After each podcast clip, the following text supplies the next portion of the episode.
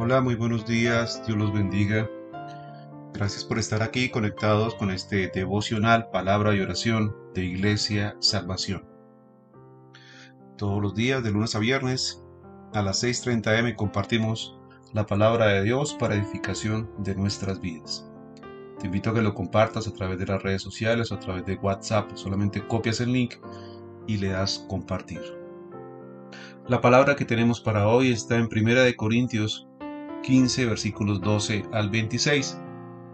Dice así, Pero si se predica de Cristo, que resucitó de los muertos, ¿cómo dicen algunos entre vosotros que no hay resurrección de los muertos? Porque si no hay resurrección de muertos, tampoco Cristo resucitó. Y si Cristo no resucitó, vana entonces es nuestra predicación, vana es también vuestra fe y somos hallados falsos testigos de Dios, porque hemos testificado de Dios que resucitó a Cristo, al cual no resucitó si en verdad los muertos no resucitan. Porque si los muertos no resucitan, tampoco Cristo resucitó. Y si Cristo no resucitó, vuestra fe es vana, aún estáis en vuestros pecados. Entonces también los que durmieron en Cristo perecieron. Si en esta vida solamente esperamos en Cristo, somos los más dignos de conmiseración de todos los hombres. Mas ahora Cristo ha resucitado de los muertos, primicia de los que durmieron es hecho. Porque por cuanto la muerte entró en, en un hombre, también por un hombre la resurrección de los muertos.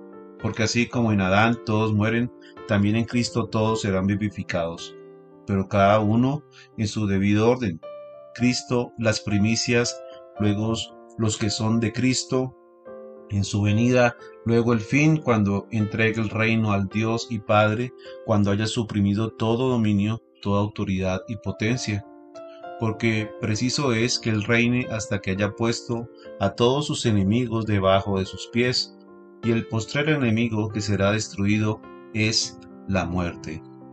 Amén. Palabra de Dios en 1 Corintios 15, versículos 12 al 26.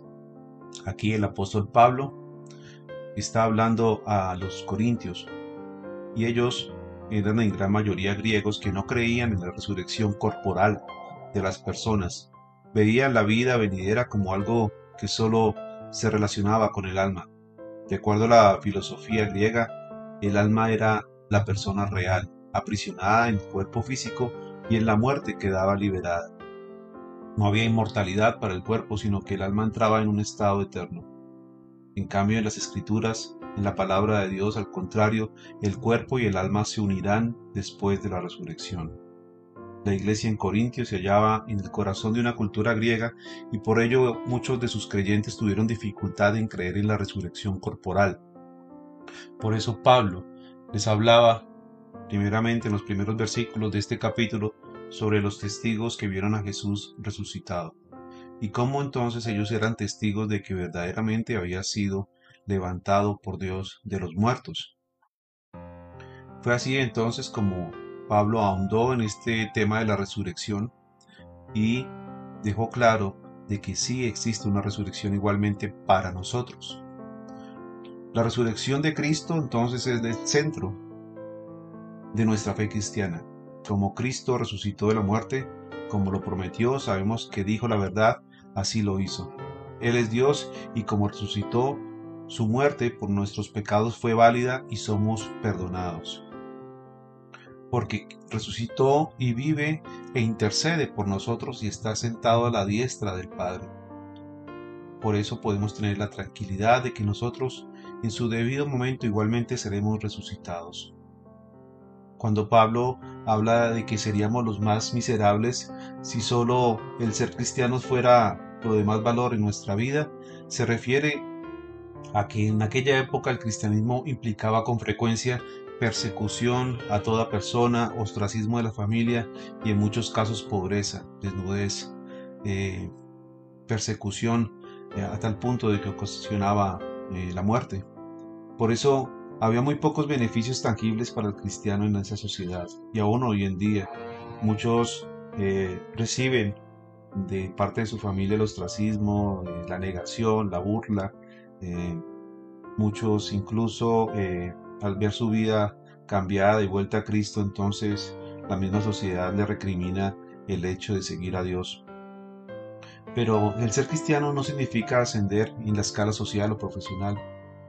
Habla de una vida de santidad con Dios y habla de que si Jesús no hubiera resucitado la muerte, los cristianos no habrían podido obtener el perdón de pecados y por lo tanto no tendrían esperanza en la vida eterna. Por ello, eh, debemos descansar, debemos pedirle a Dios que nos haga entender que así como la muerte vino como el resultado del pecado de Adán y Eva, también Pablo explica que por el pecado de Adán eh, igualmente vino un Salvador, que fue Jesucristo, y gracias a que Él venció la muerte en la cruz, nosotros somos perdonados de nuestros pecados y hemos recibido vida eterna, al igual que Cristo siempre ha sido eterno. Amén. Padre, yo te doy gracias, Señor, por esta mañana. Gracias, bendito Dios, por estas palabras de aliento, Señor por estas palabras que tú nos das, Señor, acerca de la resurrección, Señor. Sabemos que podemos descansar en ti, Señor, sabiendo que esto es solamente un dormir, es un descansar provisional, que nosotros, Señor, seremos resucitados cuando tú vengas nuevamente en tu segunda venida, Señor. Y que este cuerpo incorruptible será vestido de incorrupción, Señor. Ayúdanos, Señor, a tener nuestra fe firme, fija en ti, Señor. Ayúdanos a no ver la muerte como una tragedia, Señor, sino como un momento de libertad, Señor. De libertad de toda la esclavitud que nos trae a veces el mundo, Señor. De toda esclavitud que nos puede causar el pecado, Señor, y que nos permite, Señor, estar en tu presencia en santidad, así como tú lo quisiste y lo quieres por siempre. Gracias Señor por tu palabra, gracias Señor por este día, lo bendecimos en el nombre de Jesús. Amén y amén. Mis queridos amigos y hermanos, bendiciones. Nos vemos mañana nuevamente en este devocional, palabra y oración. Un abrazo. Nos vemos entonces. Hasta pronto.